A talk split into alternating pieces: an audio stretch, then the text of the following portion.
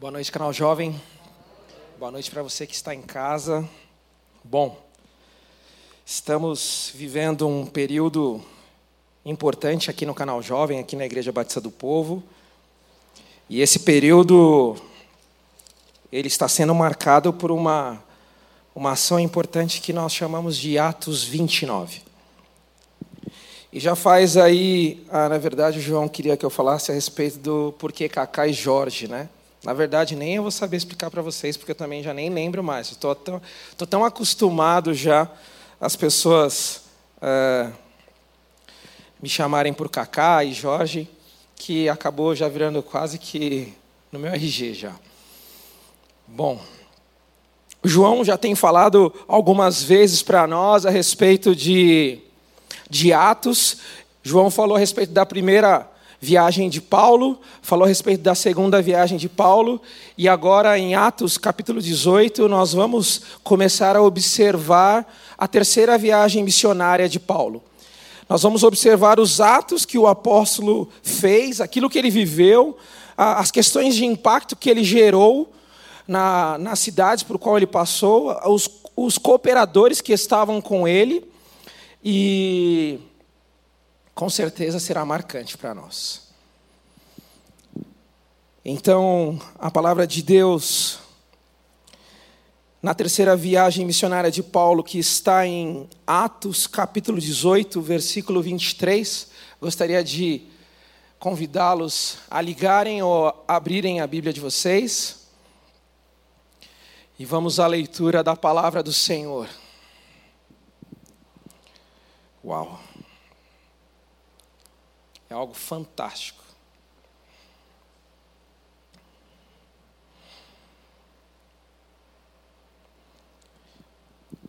Abriram?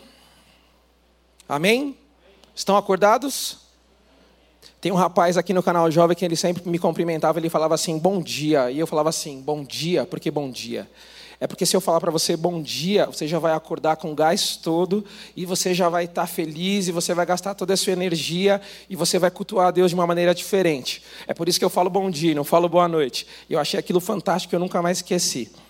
Saudades dele, ele deve estar tá, é, em casa agora é, vendo o culto.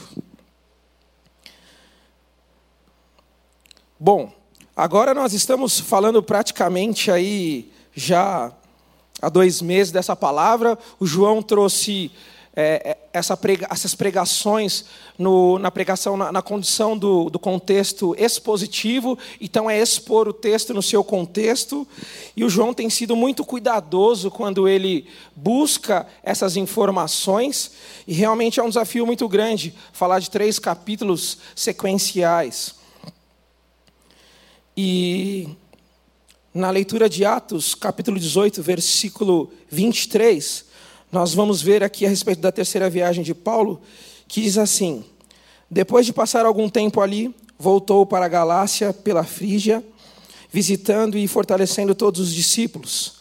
Enquanto isso, chegou a Éfeso, vindo de Alexandria, do Egito, um judeu chamado Apolo. Era um orador eloquente que conhecia bem as Escrituras, tinha sido instruído no caminho do Senhor e ensinava a respeito de Jesus com profundo entusiasmo e exatidão, embora só conhecesse o batismo de João.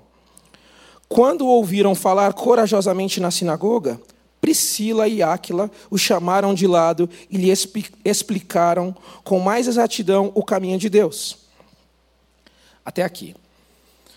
Bom, quando nós começamos a olhar para este, este homem, essa figura, nós vemos que Apolo, além de ser natural de Alexandria, ali na região do Egito, ele era um judeu de fala grega. E dentro dessa condição, ele vem de uma das maiores escolas da, da filosofia da época, a segunda maior escola de filosofia de Alexandria. E nessa condição, Apolo ele era um pregador muito eloquente, ele era muito inteligente, ele era muito intenso, ele tinha um vocabulário muito rebuscado. Todos que ouviam ele falar eram impactados pelas suas palavras. E ele tinha um conhecimento amplo acerca das escrituras sagradas. Então nós estamos falando de um homem realmente poderoso em sua oratória, mas que o seu ensino era incompleto, estava incompleto. Por que, que eu estou falando isso? Porque agora eu queria chamar a atenção de vocês a respeito do batismo de João Batista e o batismo de Jesus Cristo. Naquela época, as religiões elas já tinham o costume é, de entrarem dentro de uma água, porque a água era purificadora, e quando eles entravam num lago, no mar, eles tinham essa condição de purificação. E João Batista, ele trouxe a pregação a respeito do arrependimento. Arrependei-vos dos vossos pecados. E quando nós pensamos que o ensino de Apolo estava incompleto, nós voltamos lá em João Batista e ouvimos que João e os seus discípulos começavam a reproduzir o batismo de arrependimento. Só que sempre que João falava a respeito desse batismo, ele falava o seguinte: ah, preparando o caminho para aquele que viria após ele. Ele estava falando assim: estou preparando o caminho para aquele que vem após mim. E ele estava, referindo, tá, estava se referindo a Cristo. E esse era o tipo de batismo que Apolo conhecia até aqui.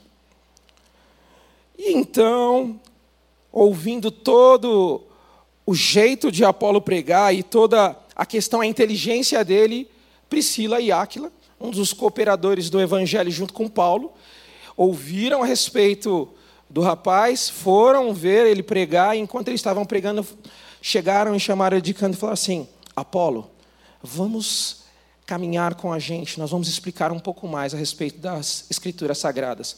Nós vamos realmente fazer com que o seu conhecimento seja completo e possa transbordar sobre a sua vida ainda mais a graça e a misericórdia de Deus. Então, Apolo conseguiu receber aquilo que faltava no seu conhecimento após ele começar a caminhar com Priscila e Áquila. E essa experiência para Apolo, indiretamente ou diretamente, vem do apóstolo Paulo. E aí eu gostaria de falar a respeito de Atos, capítulo 19. Se vocês virarem a folha aí, vocês já vão acompanhar comigo. Atos, capítulo 19, versículo 4. Diz assim Paulo: João batizava com o batismo do arrependimento, dizendo ao povo que cresce naquele que viria depois, isto é, em Jesus. Assim que ouviram isso, foram batizados em nome do Senhor Jesus. E Paulo lhes impôs as mãos, e o Espírito Santo veio sobre eles, e falaram em línguas e profetizaram. Eram ao todo doze homens. Esses discípulos que conheciam somente o batismo de João Batista, eles, ao ouvirem o complemento de Paulo, o complemento de aquele que viria após João Batista transbordaria esse conhecimento e traria um batismo que transbordasse toda a ação do Espírito Santo sobre as pessoas, é algo muito notável nas Escrituras Sagradas. E nós ouvimos isso constantemente, ou lemos isso constantemente. E esses discípulos, ao ouvirem isso, de fato, se converteram e receberam ali o Espírito Santo de Deus.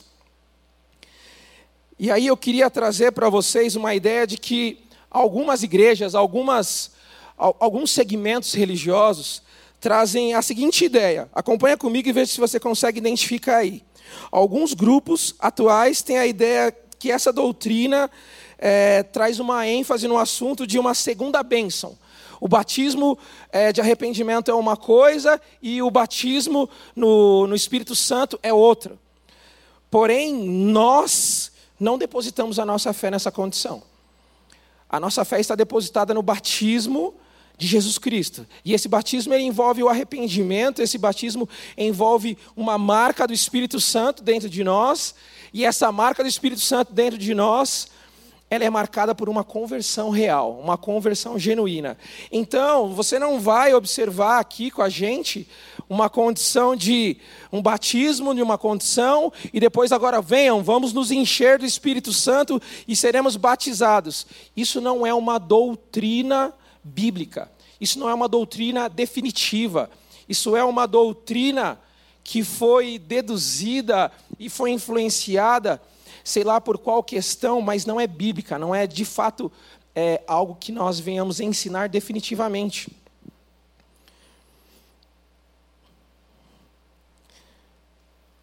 A relação de falar em outras línguas ou de línguas estranhas não é um sinal da não presença do Espírito Santo.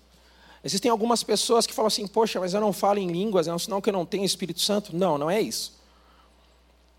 Não é isso. Falar em outras línguas, línguas estranhas, nessa condição, nesse texto aqui, é um evento que veio para este momento para eles. Deus, nós devemos estar abertos para que o Espírito Santo possa fazer outras ações em nós. E Deus fará outras ações em nós. Se estivermos abertos a isso, se, estiverem, se estivermos buscando a Ele. Mas essa condição é específica para o texto, neste momento aqui.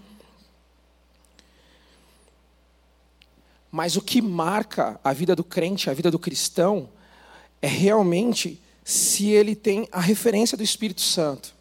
Existem muitos cristãos que são uma bênção que não falam em línguas. Como vocês viram aqui no texto, alguns falavam, falaram em línguas e profetizaram. A realidade é ter o marco do Espírito Santo dentro de você, que é o arrependimento, a confissão dos pecados e ter uma vida marcada pelo Espírito Santo. Isso sim vai fazer com que a sua vida, após a conversão, dê frutos. Os frutos é que marcam o Espírito Santo, a presença do Espírito Santo na vida do crente.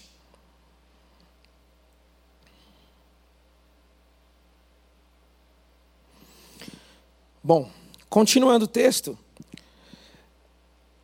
Atos dos Apóstolos, no capítulo 19, no versículo 8, em seguida, agora nós vamos ver o que, que Paulo está fazendo a partir dali. Paulo já orou, os discípulos já receberam o batismo, o Espírito Santo, e isso era uma condição importante para trazer para vocês, porque existem vários movimentos aí trazendo doutrinas que não são definitivas, mas a Bíblia explica para nós, no seu contexto, de que esse evento era um evento singular, ele aconteceu também em Atos capítulo 2, ele aconteceu em outros momentos, ele pode acontecer, mas aqui ele é específico por uma questão.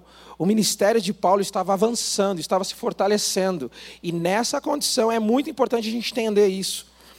E aí, Paulo, no versículo 8, diz, assim: Em seguida, Paulo foi à sinagoga, e ali pregou corajosamente durante três meses, argumentando de modo, de modo convincente sobre o reino de Deus na continuação, nós vemos que Paulo sai da sinagoga em Éfeso, em Éfeso, porque alguns judeus endureceram o coração e rejeitaram a mensagem, e rejeitaram de fato o próprio Deus, a mensagem do próprio Deus. Por que, que a gente vai falar sobre essa condição? Porque após, na continuação do texto, nós iremos ver milagres extraordinários que o apóstolo Paulo começa a fazer. E a gente vai ver no próprio texto o propósito desses milagres acontecendo. Vamos à palavra aqui, ó. É, capítulo 19, versículo 11 ao 16. Acompanhem comigo. Deus concedeu a Paulo o poder de realizar milagres extraordinários. Deus concedeu a Paulo. Quando lenços e aventais usados por ele eram colocados sobre os enfermos, estes eram curados em suas doenças, e deles saíam espíritos malignos. Algo sobrenatural está acontecendo. Nós também não cremos que elementos específicos contêm o poder de Deus.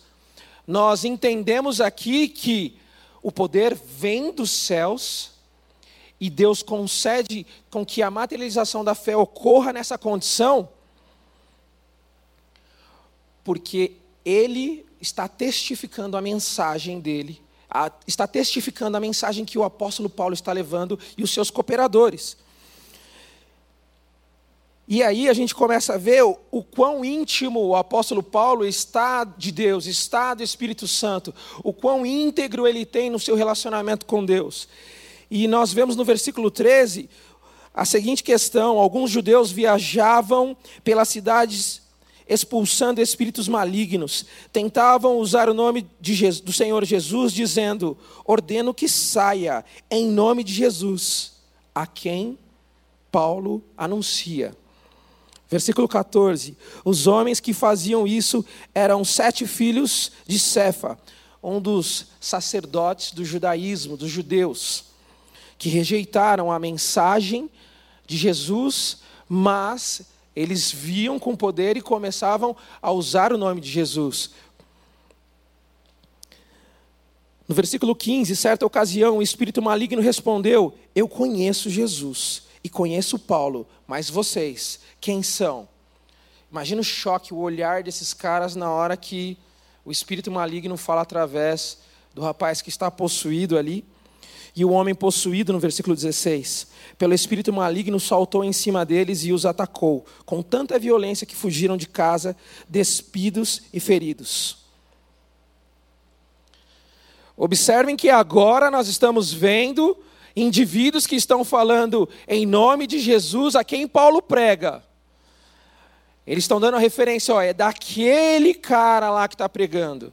Mas agora, o Espírito foi lá e falou: ó, é o seguinte, eu conheço Paulo, eu conheço Jesus, mas vocês eu não conheço, vocês não têm intimidade com ele, vocês não são autorizados a fazer isso. E aí eles tomaram uma verdadeira surra. O apóstolo Paulo, em sua terceira viagem missionária, ele centraliza o seu ministério agora em Éfeso, porque essa cidade ela é muito importante. Ela será o centro de expansão do cristianismo para aquela região, e essa é uma estratégia para o evangelho, para que ele se espalhasse fortemente e rapidamente. Notem que os grandes milagres de Deus acompanham a mensagem do evangelho através da vida de Paulo e de seus cooperadores. O evangelho é notório para as pessoas da região. Porém, além dessa mensagem anunciada, acontecia algo sobre o natural. Algo que os olhos não haviam visto, algo totalmente que provinha de algo muito maior do que eles. E essa condição só acontecia porque Deus estava autentificando, ou seja, o selo de carimbo do imetro celestial, de que Paulo realmente estava com o evangelho genuíno. Por isso que esses sinais aconteciam com Paulo. E Deus permitia não só com Paulo, mas também se olharmos um pouco mais atrás, Pedro também tinha essa condição esses sinais acompanhavam para realmente testificar, garantir a autoria divina nessa palavra. É por isso que Deus permitia que os apóstolos faz, fizessem milagres para mostrar a benevolência divina a todos os homens, quer sejam eles judeus, quer sejam gentios. Acompanhe no texto, versículo 17. A notícia do ocorrido se espalhou tão rapidamente por toda a cidade de Éfeso, tanto entre judeus como entre gregos, e sobre ele, que sobre eles veio um temor reverente e o nome do Senhor era engrandecido. Muitos dos que creram confessaram as suas obras pecaminosas. Vários deles que haviam praticado feitiçaria trouxeram seus livros de encantamentos e queimaram publicamente. O valor desses livros totalizou 50 mil moedas de prata. Quando nós encontramos é, a relação de valores dentro das escrituras sagradas, nós observamos que a relação de uma dracma era uma relação de um dia de trabalho. E aqui nós estamos vendo 50, 50 mil moedas foram queimadas. Isso equivale, no total, de 200 anos de vida de feitiçaria jogada e queimada. Significa que muitas pessoas abandonaram aquilo que fizeram, que estavam fazendo, por algo novo que fazia todo sentido agora para eles. Versículo 20: Assim a mensagem a respeito do Senhor se espalhou amplamente e teve o um efeito poderoso. Vejam outro milagre do apóstolo Paulo. Vamos em Atos capítulo 20, versículo 9.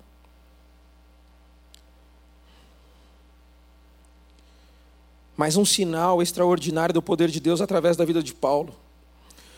O discurso de Paulo se estendeu por horas. Um jovem chamado Eutico, que estava sentado no parapeito da janela, ficou muito sonolento, por fim adormeceu profundamente e caiu de uma altura de três andares e morreu. Versículo 10: Paulo desceu, inclinou-se sobre o jovem e o abraçou. Não se desesperem, disse ele, o rapaz está vivo. Mais um milagre, mais uma ação sobrenatural do poder de Deus, ressuscitando mortos mais uma vez. O Senhor ressuscitando mortos através da vida de Paulo. Algo extraordinário está testificando o evangelho em que aqueles que cooperavam com Paulo estava certo de que aquele evangelho era verdadeiro, que aquele evangelho era real. E agora Paulo, impelido pelo Espírito Santo a mudar a sua rota, ele vai para Jerusalém, mas antes de ir para Jerusalém, passando por Éfeso, é por isso que nós começamos a ver ali os judeus rejeitando o próprio Deus. Então a gente acabou de falar a respeito é, do batismo de Jesus Cristo, agora nós estamos falando a respeito dos milagres de Deus através da vida de Paulo. Ah, e brevemente eu vou passar aqui pelo texto que fala a respeito do tumulto em Éfeso. Porque em Éfeso, lá, eles tinham um templo a respeito da deusa Artemis, que é em grego, e mas em, em, em, na língua dos romanos, em grego, eles falavam que é a deusa Diana. E aquele, aquele templo, ele era ele era repleto de situações que você tinha imagens, você tinha um comércio por trás daquele templo. Todas as pessoas que iam até aquela cidade visitavam um templo enorme e ali tinha um comércio que ganhava por trás de toda aquela situação. E alguns organizadores daquela, daquela, daquele templo começaram a, a, ver esses sinais e falavam: não é possível que Paulo chegue até aqui. Se Paulo chegar aqui, o nosso negócio vai acabar. Se Paulo chegar aqui, as pessoas estão se convertendo ao Deus de Paulo, nós não podemos deixar que isso, com que isso acabe. Então, aqueles organizadores começavam a fomentar as pessoas ao redor uma ira, uma situação de realmente eles se fecharem para o evangelho. Tanto que quando Paulo vai até lá, é um tumulto enorme. E essa condição, desse tumulto, essa condição toda, ela, infelizmente, inviabiliza a pregação do evangelho para aqueles que estão fechados para o evangelho. Então, nós já falamos a respeito do batismo de Jesus, falamos a respeito dos milagres extraordinários de, de, de Paulo, brevemente comentei a respeito do tumulto em Éfeso, e agora Paulo, ele, ele vai para Jerusalém, mas antes de ir para Jerusalém, em sua terceira viagem, ele vai passar pela Macedônia e pela Grécia. Paulo agora ele começa a, a ir na contramão esse, esse, esse item agora é importante que Paulo ele vai fazer um caminho totalmente inverso do que alguns seguidores e companheiros de Paulo estão falando com Paulo aqui. Os apóstolos, eles eram marcantes nas cidades que eles iam. E Paulo e aqueles que estavam com ele foram expulsos e a confusão estava tremenda. Então Paulo se retira e vamos a Atos capítulo 20, versículo 16 que diz assim: Paulo havia decidido não apartar em não aportar em Éfeso, pois não queria passar mais tempo na província na Ásia. Tinha pressa em chegar em Jerusalém e, se possível, para a festa de Pentecostes. Por isso, em Mileto, mandou chamar os presbíteros da igreja em Éfeso. Quando chegaram, eles disseram: Vocês sabem que. De... Quando chegaram, ele lhes disse: Vocês sabem que Deus vocês sabem que, desde o dia em que pisei na província da Ásia até agora, fiz o trabalho do Senhor humildemente e com muitas lágrimas. Suportei as provações decorrentes das intrigas dos judeus e jamais deixei de dizer a vocês o que precisavam ouvir.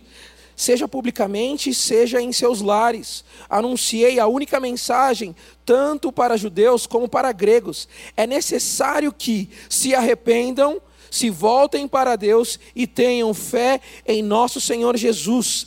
Agora, impelido pelo Espírito, vou a Jerusalém. Não sei o que me espera ali, senão o que o Espírito Santo me diz. Sem, ou, sem tantas, em, em todas as cidades que tenho pela que tenho pela frente prisão e sofrimento. Mas minha vida não vale coisa alguma para mim, a menos que eu use para completar a minha carreira a, a, missão que me foi dada pelo Senhor Jesus, dar testemunho das obras, das boas novas da graça de Deus.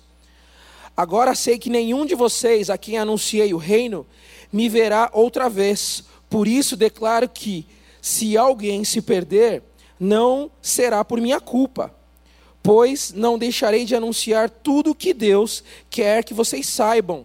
Portanto, cuidem de si mesmos e do rebanho sobre o qual o Espírito Santo os colocou como bispos, a fim de pastorearem sua igreja, comprada com o seu próprio sangue. Sei que depois da minha partida surgirão em seu meio falsos mestres, lobos ferozes que não pouparão o rebanho. Até mesmo entre vocês se levantarão homens que distorcerão a verdade a fim de conquistar seguidores. Portanto, vigiem. Lembrem-se dos três anos que estive com vocês e de como, de dia e de noite, nunca deixei de aconselhar com lágrimas a cada um de vocês. Agora, eu os entrego a Deus e a mensagem de Sua graça, que pode edificá-las e dar herança junto com todos que Ele separou para si. Na terceira viagem de Paulo, nós começamos a observar que Paulo ele está passando de novo por aquelas igrejas, ele está visitando de novo aquelas igrejas, ele está ele está convicto, ele está concretizando a estabilidade daquelas igrejas e vendo que aquelas igrejas estão firmes, que elas estão fortes, ele está encorajando para que eles permaneçam na palavra que lhes foi dada. Paulo agora ele começa a se despedir. E aí ele realmente está falando que assim, olha, eu estou indo, eu preguei, eu estive com vocês dia e de noite, vivemos um evangelho genuíno aqui, mas eu não vou voltar para o lugar que eu estou indo, acontecerão coisas e eu não voltarei para ter com vocês. Paulo, ele fielmente, além de pregar a palavra, ele viveu ativamente o ministério. Algumas pessoas acham que ele só pregava. Na verdade, ele pregava assim, ele pregava cerca de cinco horas seguidas falando a respeito do reino de Deus, falando a respeito de Jesus Cristo, falando a respeito das ações do Espírito Santo. E eles viviam essa dinâmica constantemente. Então, Paulo, ele está falando assim: eu estou indo para Jerusalém, eu sei o que vai acontecer comigo lá, e vocês permaneçam, fiéis, permaneçam firmes à palavra de Deus. A estrutura, a base já está aqui, é a palavra do Senhor, para que vocês sejam fortalecidos. Mas eu não voltarei.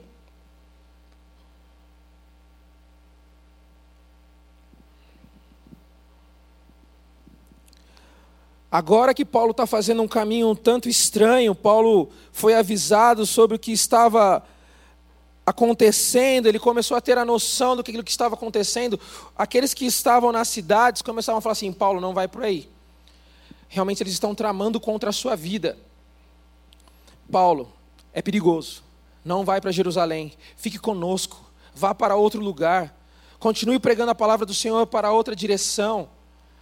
E Paulo fala assim: Não. Para mim, missão dada, é missão cumprida.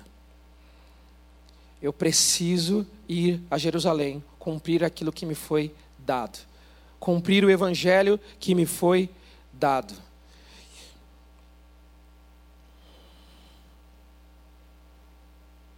A grande pergunta é: quando vemos a vida de Paulo, quando vemos o Espírito Santo fazendo essas ações no livro de Atos, quando vemos os milagres sobrenaturais acontecendo, de fato fidelizando, dando o certificado fidedigno que aquele evangelho vinha da parte do Senhor. E nós? Que evangelho nós estamos vivendo? Que evangelho nós estamos pregando? Com que vontade nós estamos falando a respeito desse reino de Deus? Se é que nós estamos entendendo a dinâmica dessa mensagem. Nós estamos passando por um período muito difícil, confinados em casa, muitas, muitas notícias na televisão, muitas, muitas filosofias acontecendo no nosso meio, algumas questões até que políticas. E esse também era um desafio na vida de Paulo. Isso também é um desafio na nossa vida, nos dias atuais. Mas que evangelho que nós estamos pregando? Eu e vocês, nós precisamos olhar para esse texto e encontrar esse tesouro do reino de Deus, esse tesouro do reino dos céus, e deixar o Espírito Santo moldar o nosso coração, moldar e trazer esse amor que nos constrange, e entendermos que essa verdade que nos foi dada, venha realmente gerar vida, venha transbordar o nosso coração, a ponto que nós venhamos a levar essa mensagem para outros. Essa mensagem que nos atingiu em cheio é a mensagem que nos motiva para falar para outros. Vocês se lembram do dia em que o Senhor falou fortemente ao coração de vocês? Talvez você esteja aqui e você não. O Senhor nunca falou no meu coração. Deus nunca falou ao meu coração. Você se lembra desse dia? Esse dia foi um marco, não foi? Com certeza foi um marco esse dia. O dia que o Senhor falou ao seu coração foi um marco. E o dia que de fato você compreendeu que, vo que você era convertido. Que o Espírito Santo começou a falar para você: não é por esse caminho, é pelo caminho, pela verdade e pela vida que é o Senhor Jesus Cristo.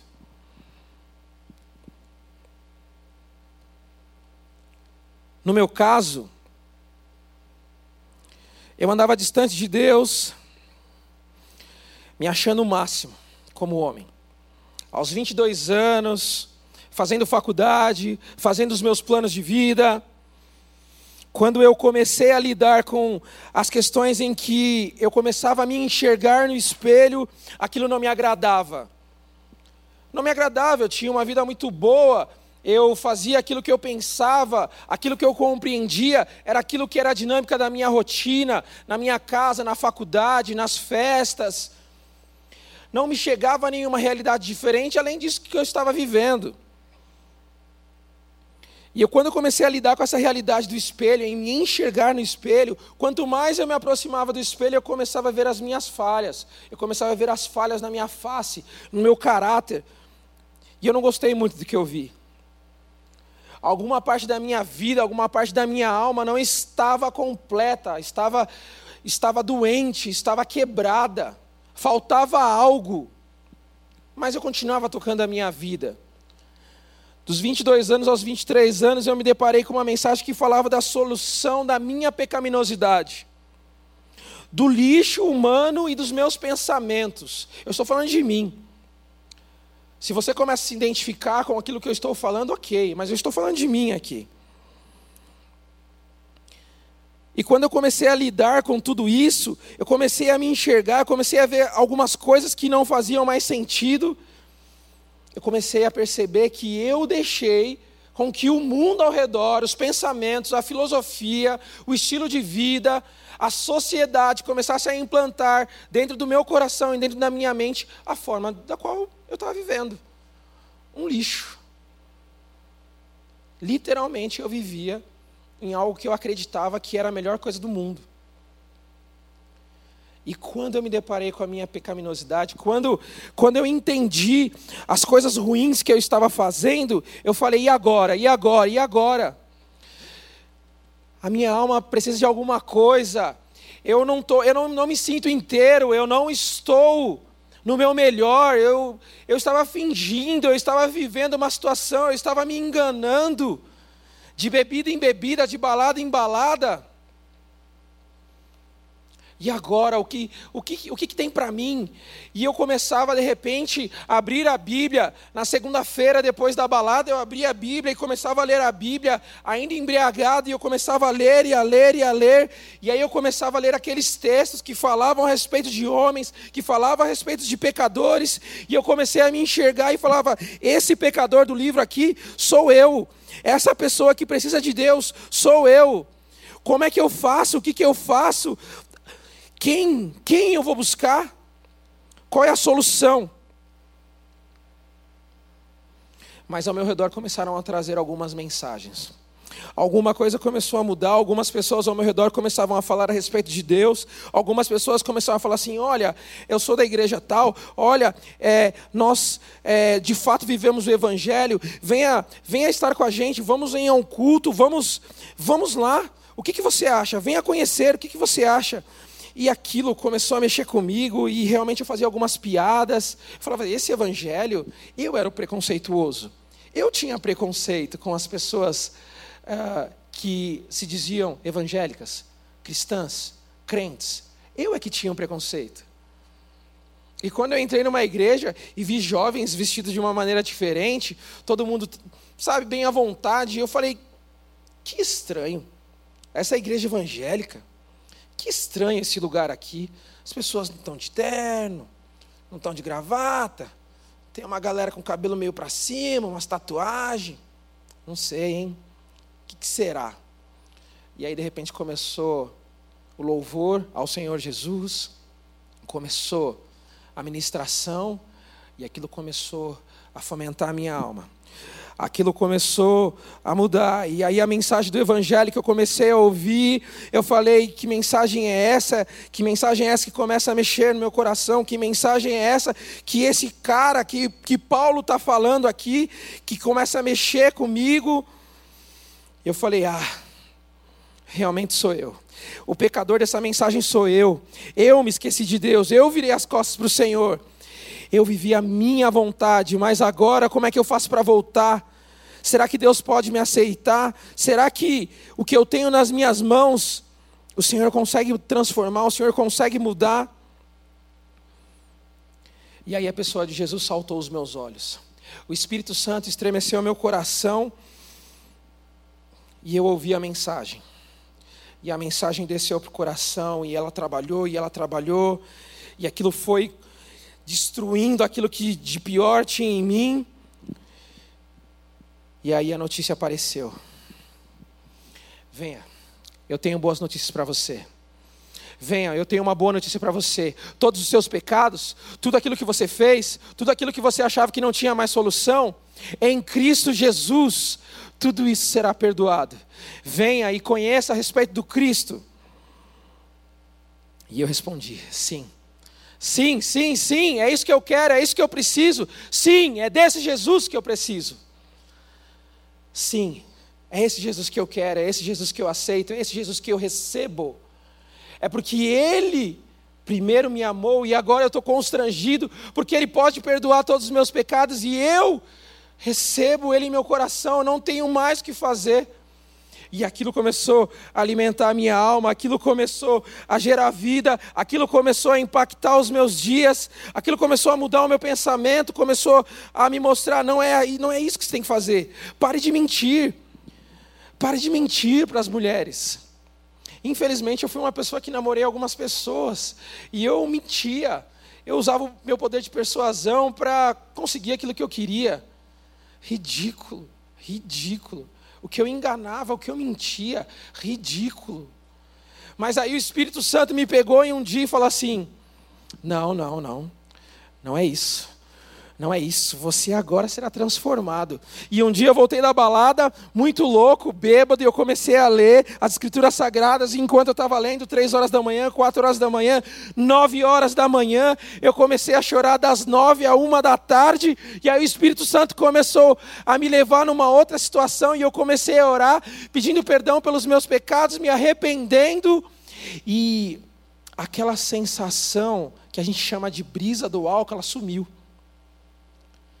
E na hora que ela sumiu, veio outra questão de embriaguez, e eu estava no versículo que falava assim: não, não bebam desse vinho, não se embriaguem desse vinho, mas antes enchei-vos do Espírito Santo. E naquele momento eu fui tomado pelo Espírito e eu comecei a confessar os meus pecados e chorar.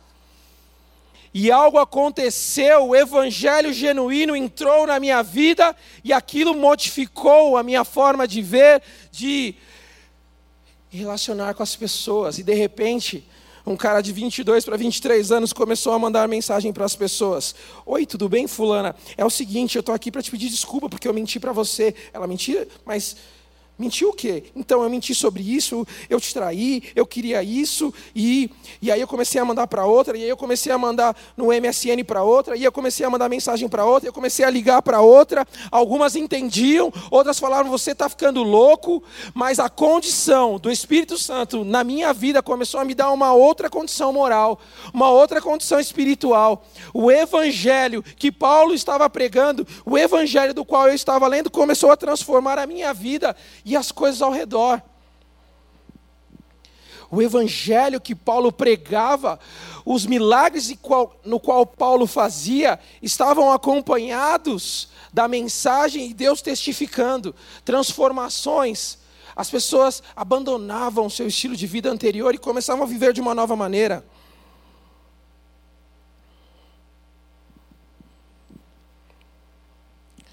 A mensagem da qual Paulo falava era a mensagem divina, era a respeito da graça, era a respeito da misericórdia, era a respeito das boas novas, cuja graça é o presente que nós não merecíamos, e a misericórdia é o castigo que Ele não nos deu. E nessa condição, o que a gente pode observar aqui é que Ele não nos deu o, o resultado do pecado, mas deu sim a Cristo. E Cristo, por obediência, aceitou isso, obedeceu a isso, e por amor a mim e a vocês que estão aqui, Cristo demonstrou o seu amor e foi para aquela cruz. E não só Deus demonstrou o seu amor, mas Cristo demonstrou o seu amor. Porventura não é assim?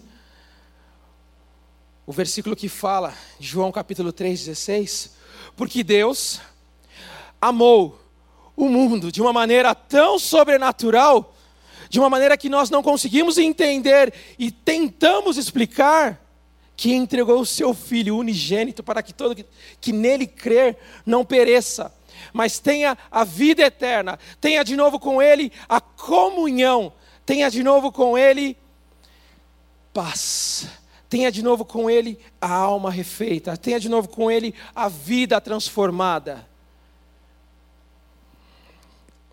O que dizer do apóstolo Paulo?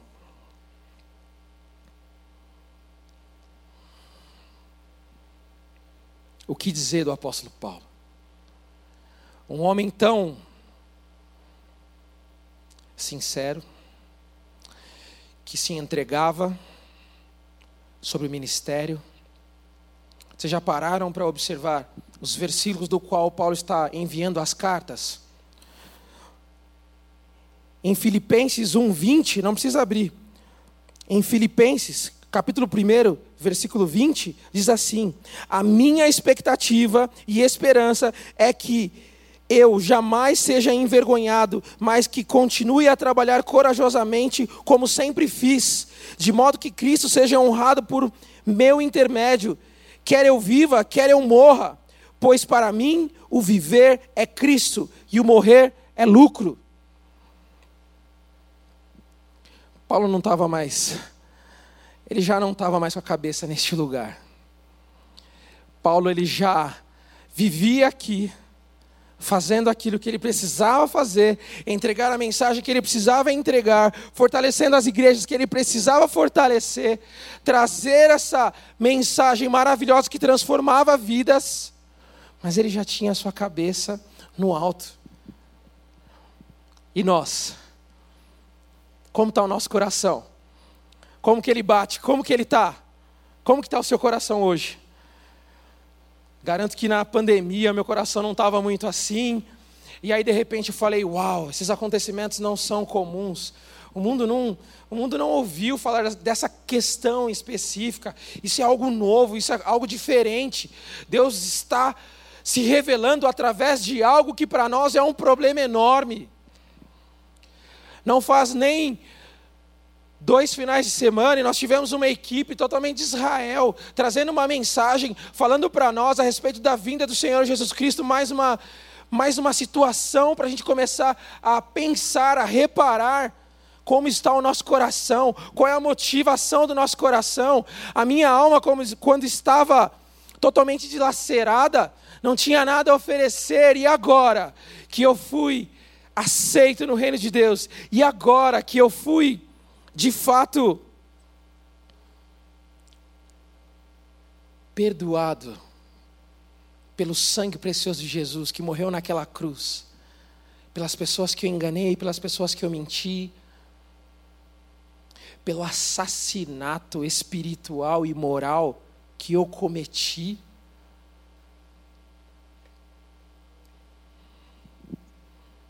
O que dizer do apóstolo Paulo quando ele escreve a carta a Timóteo, sua primeira carta em Timóteo, capítulo 2, versículo 4, que diz assim: Cujo desejo é que todos sejam salvos e conheçam a verdade, pois há um só Deus um só mediador entre Deus e a humanidade, homem e Cristo Jesus.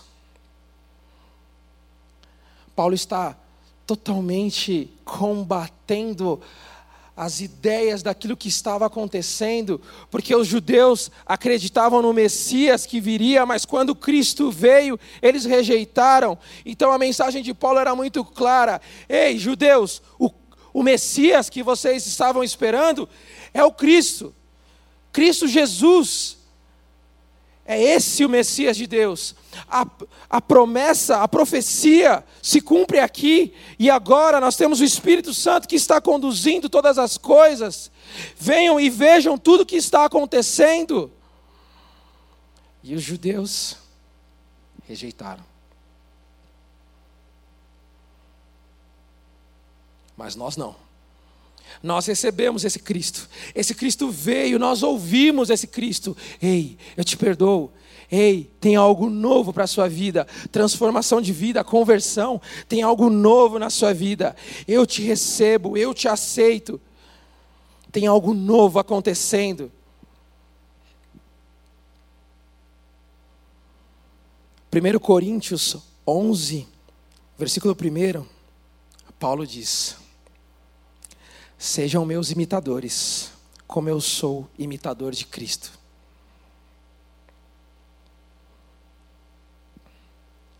É incrível. É incrível como um homem simples, humilde. Quando eu falo simples, eu falo na simplicidade de em pessoa. Não estou falando que Paulo não é inteligente, não, não é nada disso.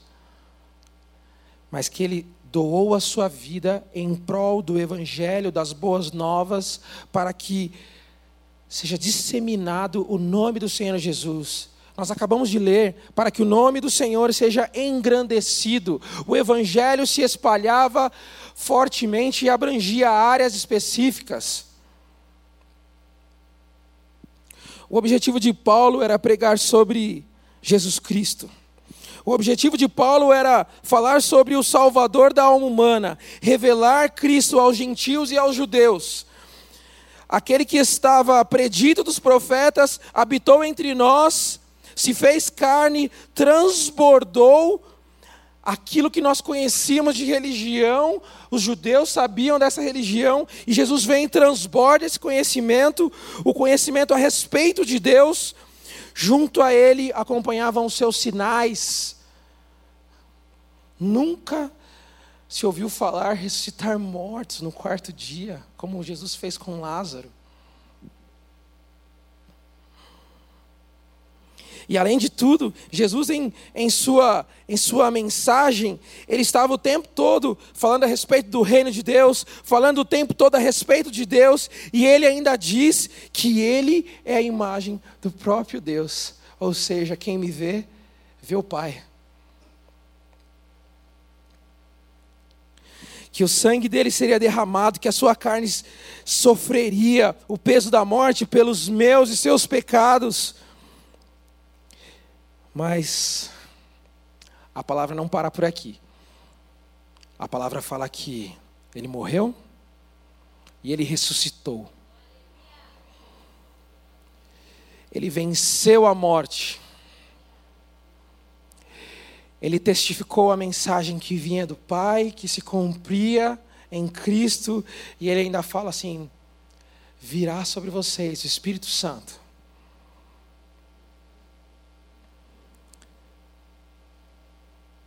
E aquilo que nós ouvimos há duas semanas atrás, aquilo que o João tem se prontificado a pregar com tanto zelo, é que a nossa esperança está pautada na doutrina, no ensino de que Cristo voltará. E como está o seu coração? Como está a sua forma de viver? Como está a minha forma de viver? Nesse tempo que eu fiquei em casa, eu falei assim: não, não, não, não, meu coração não está ajustado, meu coração não está adequado, meu coração não está alinhado totalmente, meu coração não está totalmente amplo não está se movendo em favor às questões do Evangelho, é necessário que aconteça algo. E aí eu comecei a ler as Escrituras, e aquilo começou a transformar, e aquilo começou a gerar vida, e aquilo veio sobre a minha vida de um jeito, falou assim: Cristo voltará. Essa é a mensagem dele. O Senhor voltará. É por isso que o apóstolo Paulo faz tantas coisas nas suas viagens missionárias. Ele planta igrejas, ele fortalece igrejas, ele incentiva os ministros, os bispos, a permanecerem firmes na fé que lhes foi dada. É por isso que o apóstolo Paulo faz coisas maravilhosas, porque Deus está com ele. Existe alguma coisa melhor do que saber que os seus pecados estão sendo perdoados e agora o Senhor que te ama vai te receber e que Ele vai te receber, e que Ele vai te abraçar, e que Ele já derramou o amor pela sua vida, pela minha vida. Isso me constrange. Vocês estão prontos para esse dia? Como está o seu coração para esse dia?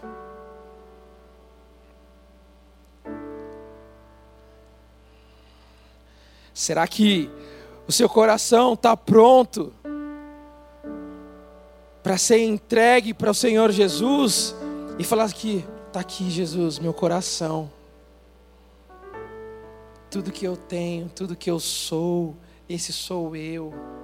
Será que você pode se despir hum, para que o Senhor veja?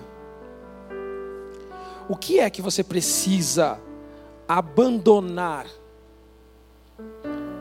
Porque se você abandonar algum item na sua vida que não é bom, vai ficar um espaço vazio. E você só vai preencher esse espaço vazio na sua alma com o Evangelho. So, você só vai realmente se encher com o Evangelho. É o Espírito Santo que faz essa marca, é o Espírito Santo que gera vida. O que é que você precisa abandonar? Que vício que está te impedindo de pregar o Evangelho para sua casa, pregar o Evangelho, testemunhar o Evangelho e falar do Evangelho quando for preciso. Há uns três anos atrás, meu pai estava aqui e ele aceitou o Senhor Jesus, mas ele não compreendeu bem o que ele estava fazendo, e aquilo começou a tomar conta da minha cabeça. Meu pai, minha mãe, que, como é que eu faço? Me falta coragem, me falta coragem. E agora, e agora, e agora? Tem alguma coisa acontecendo dentro de mim? Tem alguma coisa movimentando dentro de mim? O que é que eu vou fazer? O que é que eu vou fazer? E aí, no meio da pandemia, os meus pais já são idosos, e de repente, não, não, fica aí na sua casa, a gente fica aqui. Aí começou a diminuir os números dos casos por Covid. E eu falei, ok, ok, e agora? Como é que eu vou falar da mensagem para o meu pai? Como é que eu vou explicar? Eu já havia convidado ele outras vezes para estar vindo à igreja e fazer os cursos do CFL. Se você é novo na igreja, procure o curso do CFL, procure, procure os cursos que nós oferecemos aqui. Isso vai te edificar, isso vai construir um alicerce firme na sua vida. Mas meu pai, ele, não, eu estou ocupado, não, eu estou fazendo isso. E o Covid veio para mostrar, falou assim: não, você não está tão ocupado assim. Agora você tem tempo, agora você tem tempo. E aí eu comecei a conversar com meu pai e veio uma ideia que não é minha, alguma coisa veio e começou a falar assim: por que é que você não faz um pequeno grupo na casa do seu pai? Só você, a sua mãe e o seu pai. E aí eu falei: Estou aqui, vou arriscar. E aí eu, oi pai, tudo bom? Pai, é, sabe o que eu estava pensando? O que, que o senhor acha da gente. É, não chamo meu pai de senhor. Eu falei, o que, que você acha de, de, nós, de nós lermos a Bíblia toda semana? Eu falei, acho que ele vai demorar para responder. Ele falou, não, pode ser sim, pode ser sim.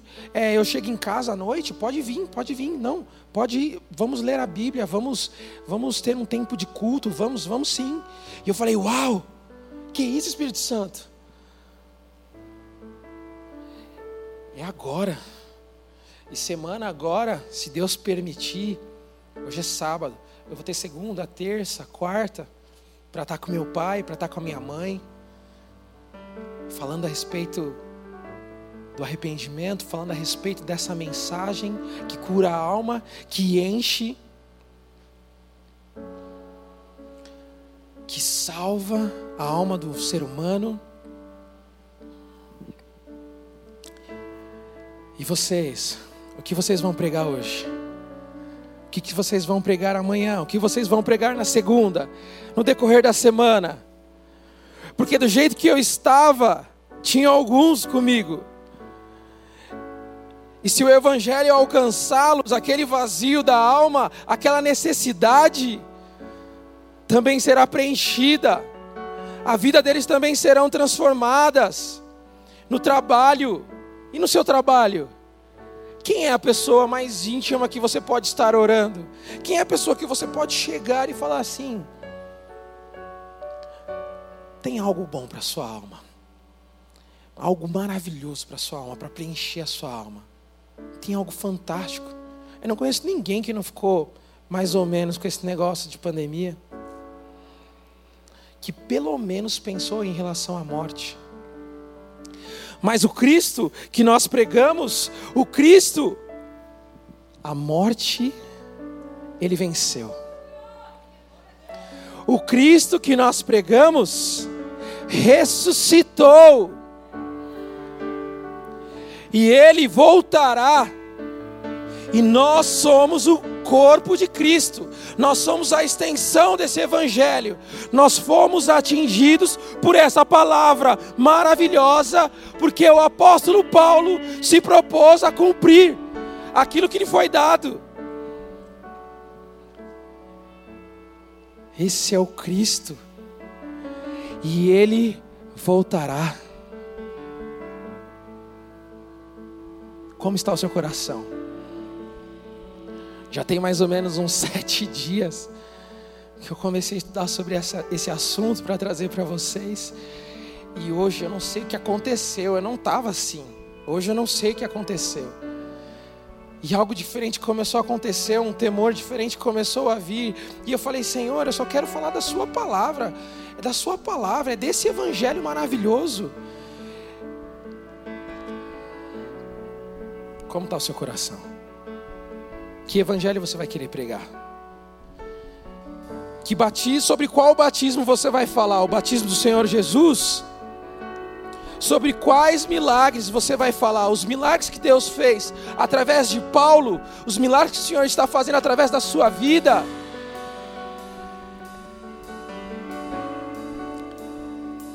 Se coloque de pé no seu lugar. Comece a sondar o seu coração. Comece a ver a motivação do seu coração e a intenção na qual você está vivendo os seus dias. Porque para preencher um vazio, precisa colocar algo, e algo que preenche toda a alma e somente preenche a alma é o Espírito Santo de Deus, é a marca na vida do crente. Coloque-se na presença do Senhor, comece a falar como está o seu coração. Se você está cansado, diga: Eu estou cansado. Se você não está conseguindo perceber o seu coração, comece a pedir para o Espírito Santo agora para ele te mostrar. Espírito Santo, mostre o meu coração. Espírito Santo, mostre os meus dias, como eu estou vivendo, o que eu tenho pensado em relação ao Evangelho. O Evangelho maravilhoso que mudou a minha vida, não me empolga mais hoje, não me faz levar essa mensagem. Espírito Santo, vem e faz diferente hoje. A morte venceste o véu tu rompeste, a tumba vazia agora está. O céu, céu te adora, proclama tua glória. O reino de Deus, pois aquele que era, aquele que é, aquele que virá, o Senhor Jesus, invencível inigualável, nenhum outro. Hoje pra sempre reina. Teu é o reino, Senhor. Nós somos teus.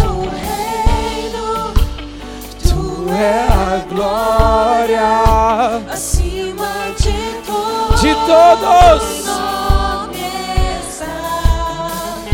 A morte venceste. Venceste a morte, Senhor. Aleluia! Vem e faz, Senhor, neste lugar, corações dispostos a pregar a tua palavra.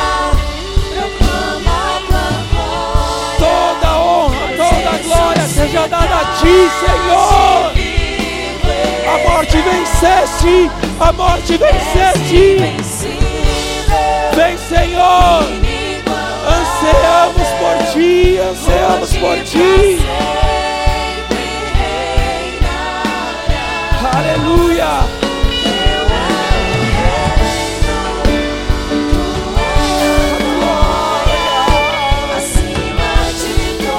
Jesus, Jesus, Jesus, Jesus, a morte venceste.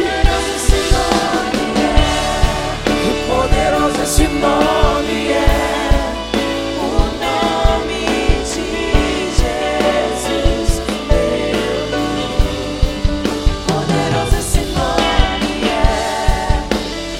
maior que tudo, mais forte que tudo, acima de tudo, acima de todos. É o teu nome, Jesus. É o teu nome, Jesus. A morte venceste. A morte venceste.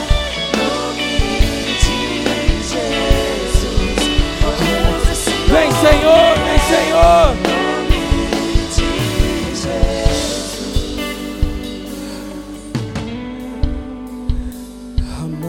te venceste. Cante. Cante essa verdade. A tumba está vazia. Ele ressuscitou. Ele ressuscitou. Proclama a tua glória, Senhor.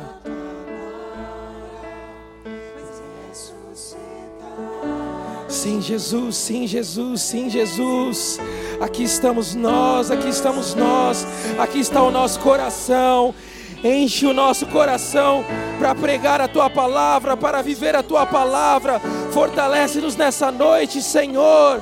Venha incendiar o nosso coração para que possamos pregar na nossa casa, para que possamos pregar no trabalho, para os nossos amigos, para aqueles que estão necessitados, para aqueles que estão com o coração aberto para a tua palavra para aquele que está no chão, para aquele que está quebrado.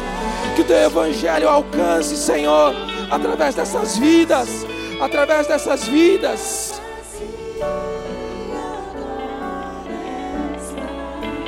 ressuscitou, ressuscitou, ressuscitou.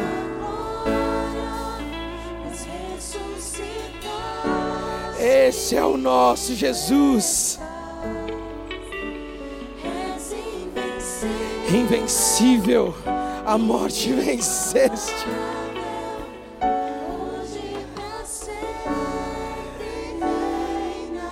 Cante, cante, cante, cante, cante. Cante, cante, cante. Cante, cante, cante, cante, cante.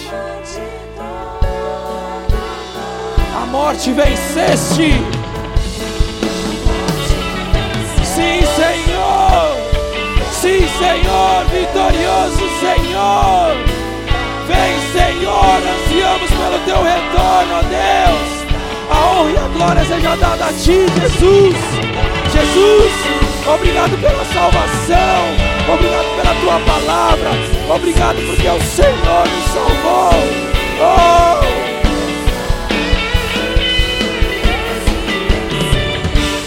Sim, Deus. Obrigado, Senhor, pela vida.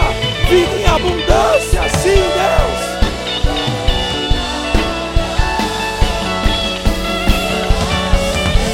Teu é o reino. Tu é a glória para todos sempre. Somos teus, Senhor. O canal jovem é teu. Somos teus, Deus. Poderoso esse nome.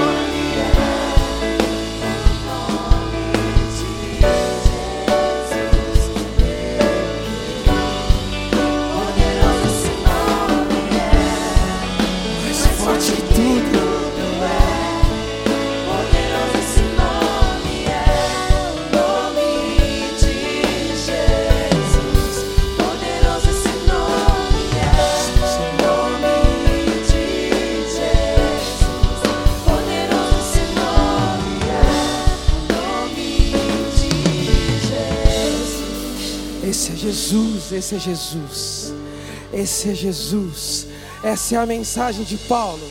Este é Jesus. O que muda a minha vida, o que muda a sua vida, Jesus. O que salva a minha vida, o que salva a sua vida, Jesus. O que motivava a vida de Paulo, Jesus. O que perdoa os nossos pecados, Jesus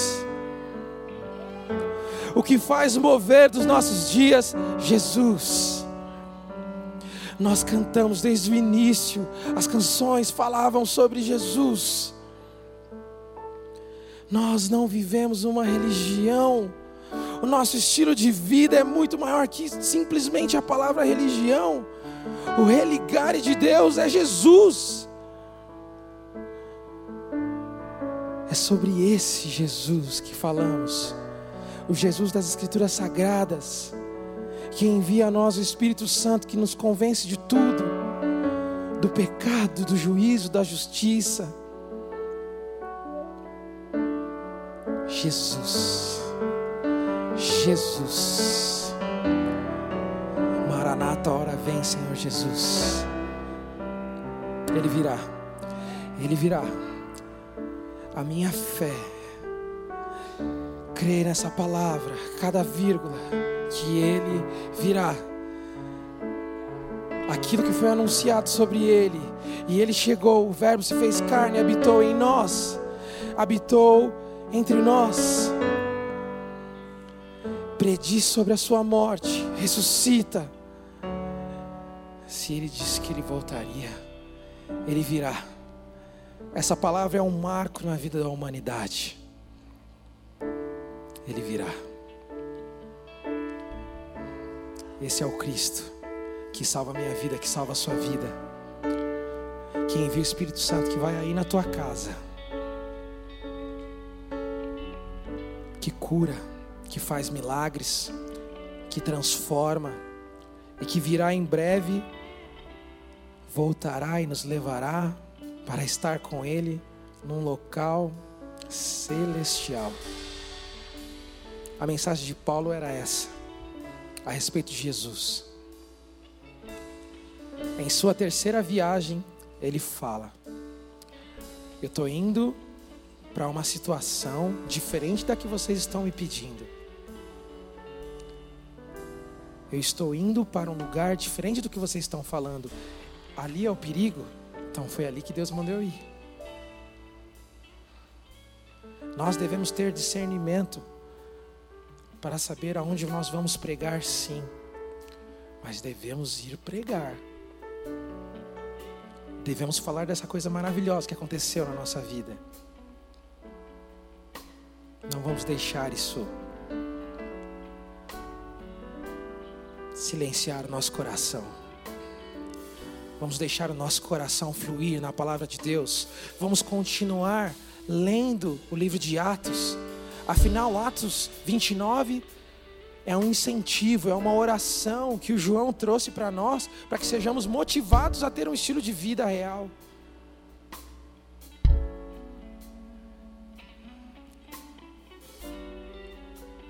Senhor, nós estamos aqui na tua presença, nós ouvimos a tua palavra, que essa palavra desça ao nosso coração, que ela trabalhe e venha para nossa mente, possamos pensar e meditar nessa palavra de dia e de noite, e que o Senhor venha gerar vida dentro de nós para que possamos pregar a tua palavra, que a, que a nossa vida, que o nosso testemunho seja a palavra viva, Senhor. Coloca pessoas ao nosso redor que precisam ouvir a tua palavra. Nos dê ousadia para falar da tua palavra.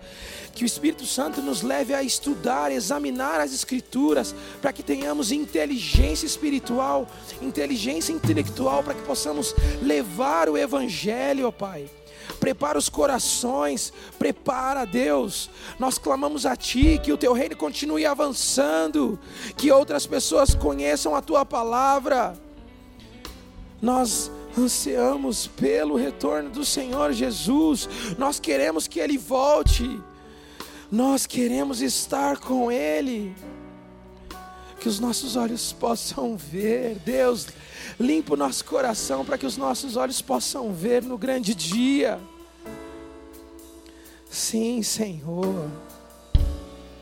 Que a nossa semana, Senhor, seja uma semana abençoada, porque o Senhor estará conosco, o Espírito Santo estará conosco. Que a nossa família seja abençoada, que outros da nossa família conheçam o Evangelho que transforma, que muda. Sim, Deus, faz a tua boa obra em nós, que é boa, perfeita e agradável. Sim, Senhor, que essa palavra se cumpra nas nossas vidas, no nome do Senhor Jesus Cristo, no nome de Cristo Jesus, que se cumpra em nome de Jesus. Essa é a palavra, essa é a palavra. Aplauda ao Senhor, aplauda ao Senhor.